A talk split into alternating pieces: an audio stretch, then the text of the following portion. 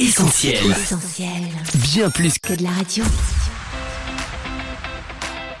Essentiel Académie. Académie. Julie et Mag. Salut à tous, Julie au micro d'Essentiel Académie en compagnie de Coach Mag. Salut Julie et salut les auditeurs. Vous nous écoutez sur essentielradio.com ou sur notre appli.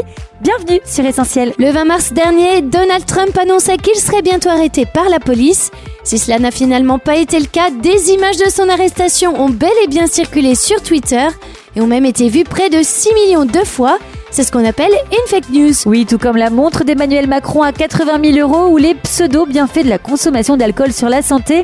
Aujourd'hui, dans Essentiel Academy, on décrypte la redoutable mécanique de la désinformation et ses conséquences souvent dévastatrices.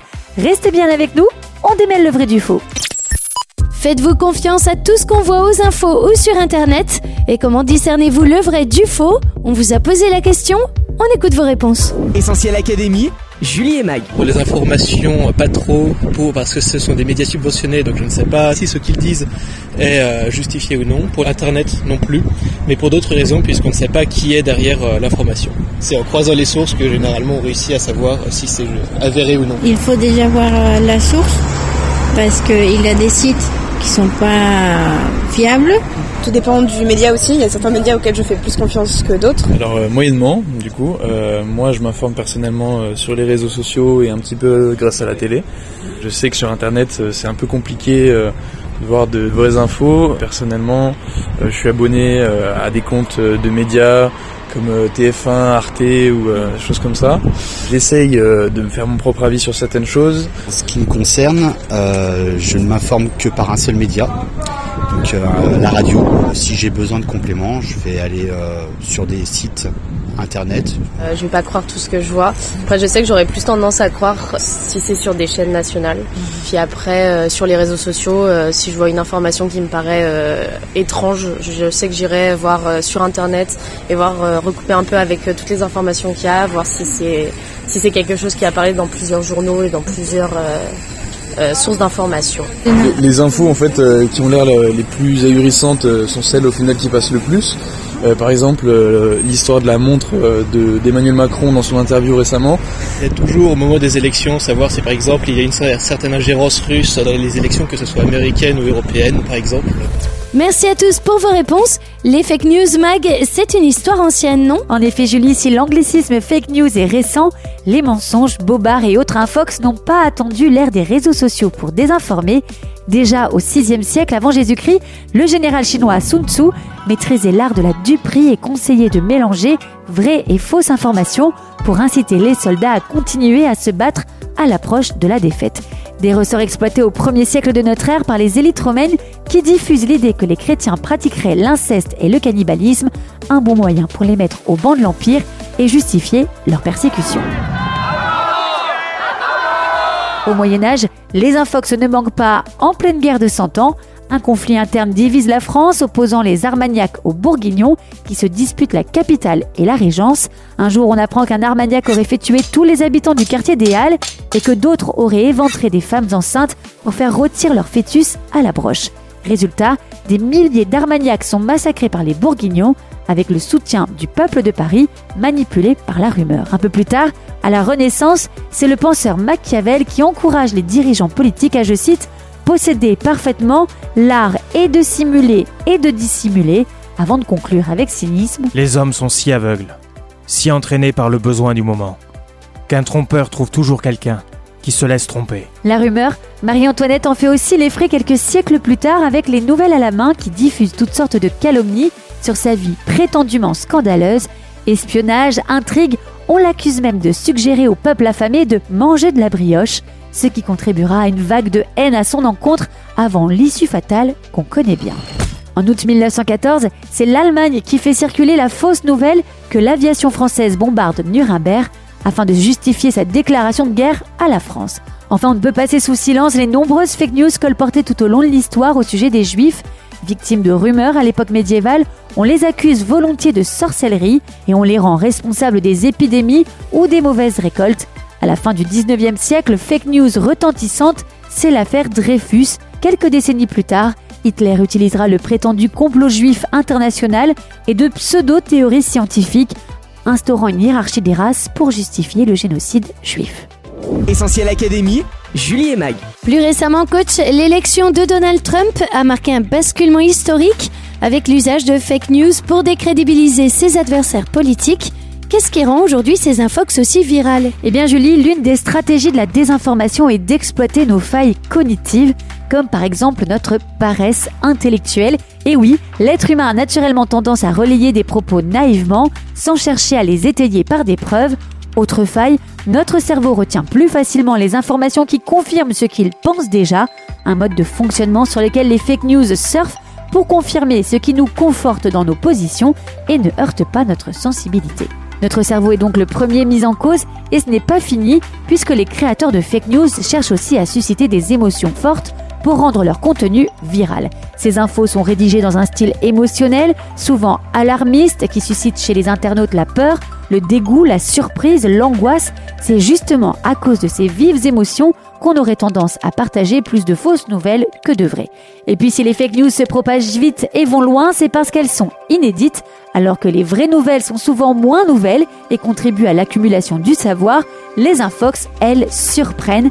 Leur nouveauté suscite l'intérêt du plus grand nombre et explique leur plus grande diffusion. Une étude récente a montré que sur Twitter, les infos les plus partagées étaient celles qui étaient inédites, qu'elles soient vraies ou fausses.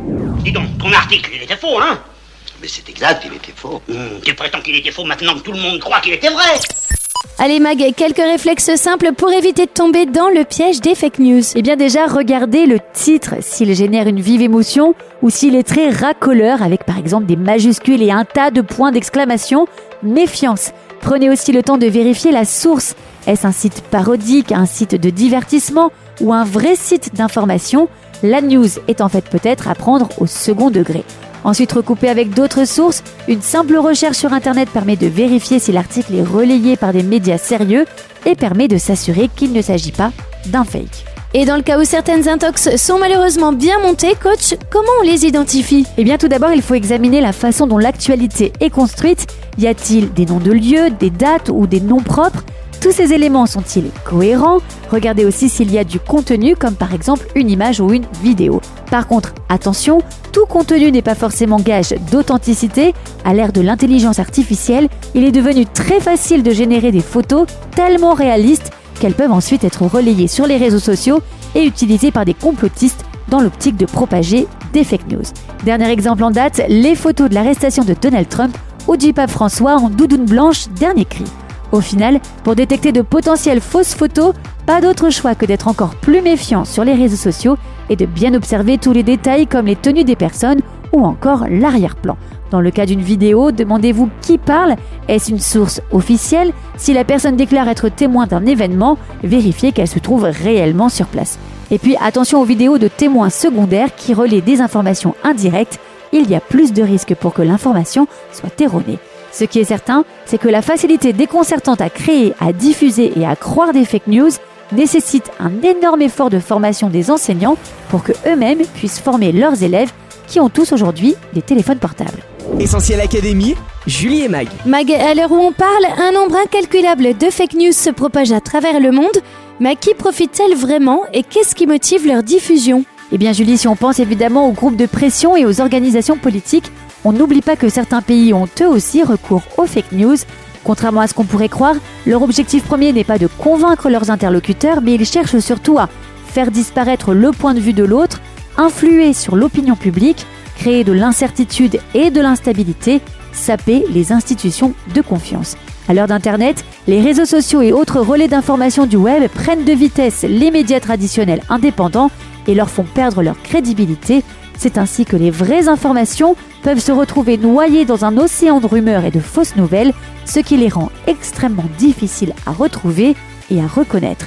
Face à cette épidémie d'infox, les réseaux sociaux veulent toutefois réagir. Exemple récent avec Meta, le groupe de Mark Zuckerberg, qui a ouvert un centre d'opération spécial afin de contrer les fake news qui ont déferlé suite au conflit russo-ukrainien. Composé d'experts parlant ukrainien et russe, cette cellule de crise vise à détecter au plus vite les contenus haineux, violents ou manipulateurs, comme par exemple des images d'avions de chasse issues d'un jeu vidéo ou des vidéos provenant d'un autre conflit. Noyer la vérité dans le mensonge, coach, c'est une tactique très ancienne. En effet, Julie, on a tout à l'heure voyagé dans le temps jusque dans l'Antiquité, mais pour trouver trace de la fake news originelle, il faut remonter aux racines de l'humanité, au commencement. La première fake news est l'œuvre du serpent, le diable qui va réussir à séduire Adam et Ève dans le jardin d'Éden. Pour y parvenir, il va la jouer fine. Première étape, mettre en doute et remettre en question Dieu a-t-il vraiment dit ne manger aucun fruit du jardin? Deuxième étape, donner envie de croire aux mensonges et appâter Adam et Ève en leur faisant miroiter une réalité faussement belle. Vous serez comme des dieux. On note d'ailleurs que le discours du serpent mêle habilement des semi-vérités et des affirmations complètement erronées. La suite, on la connaît bien. Adam et Ève croient la fake news, mangent du fruit défendu et les catastrophes s'enchaînent. Ils perdent la proximité qu'ils avaient avec Dieu et sont chassés du jardin d'Éden. Le diable a distillé son mensonge comme un poison. Le péché est entré dans le monde et avec lui, l'envie, l'orgueil, l'appât du gain, la conquête du pouvoir, la séduction et la mort. Croire en des fake news, c'est une chose, mais il y a pire encore, c'est quand on ne veut pas croire aux vraies news. Oui, comme l'a bien exprimé le journaliste Eric Scherer, le problème n'est même pas que les gens consomment de fausses nouvelles, c'est qu'on ne les atteint plus avec des vraies. Prenez l'évangile, il s'agit d'une vraie bonne nouvelle au sens étymologique. Evangelion en grec signifie bonne nouvelle, mais aussi dans le contenu du message. Je vous le résume en quelques mots. Malgré nos fautes et nos erreurs de parcours, Dieu nous aime, il a un plan pour nos vies et désire nous sauver. Il nous promet une joie véritable, une paix infinie, un nouvel espoir, une vraie liberté. Et pourtant, alors que l'authenticité historique de la Bible n'est absolument plus à prouver, alors qu'on peut trouver moult témoignages de personnes dont la vie a été radicalement transformée par Jésus, on doute, on crie au mensonge ou à la manipulation, on se moque parfois, on reste sur des a priori. Le message de la Bible serait-il trop beau pour être vrai? En 2023, ne restez pas sur des rumeurs, des on-dit ou des préjugés. Ne vous laissez pas non plus balader au gré des fake news et de l'opinion fluctuante des uns et des autres. Osez vous-même prendre le temps de chercher la vérité. Et pour vérifier que la Bible est vraie, c'est simple. Ouvrez-la, lisez-la et demandez simplement à Dieu de vivre ce que vous lisez. Si vous croyez en celui qui a dit ⁇ Je suis la vérité ⁇ Jésus, vous trouverez alors assurément la paix, le pardon, la guérison, la réconciliation avec Dieu, la réponse à vos questions existentielles aussi, etc. etc. Ce n'est pas une promesse en l'air, mais une parole vraie et fiable, car Dieu n'est pas un homme pour mentir, il n'est pas un être humain pour changer d'opinion, il n'affirme jamais rien sans tenir parole, ce qu'il promet, il le réalise. En bref, la Bible est une news qui se croit et qui se vit, c'est comme ça qu'on vérifie que tout ce qu'elle dit est bien vrai. Essentiel Académie, Julie et Mag. Merci coach pour ces conseils. Pour résumer les fake news, on retient que 1. Elles étaient déjà utilisées pendant l'Antiquité par les plus grands stratèges pour parvenir à leur fin. 2. Qu'elles trompent notre cerveau en suscitant des émotions fortes. 3. Qu'on peut éviter de les diffuser en prenant le temps de vérifier la source de l'info. 4. Qu'elle cherche à créer de l'incertitude et de l'instabilité. Enfin 5. Qu'être vigilant avec les fake news ne doit pas nous empêcher de croire aux vraies bonnes nouvelles. L'évangile en est une en laquelle on peut se fier avec certitude. Notre émission touche à sa fin. Merci à tous d'avoir été au rendez-vous. Non, ce n'est pas une fake news. Ce programme sera bien dispo en podcast d'ici quelques minutes sur essentielradio.com, notre appli mobile et sur toutes vos plateformes de streaming préférées comme Spotify ou Deezer. On se quitte pour mieux se retrouver sur les réseaux sociaux, Facebook, Twitter, Instagram, mais aussi TikTok. Mag, à la semaine prochaine. Oui, à la semaine prochaine Julie. Prenez soin de vous. Salut. Bye bye. On retrouve, tous nos programmes sur essentielradio.com.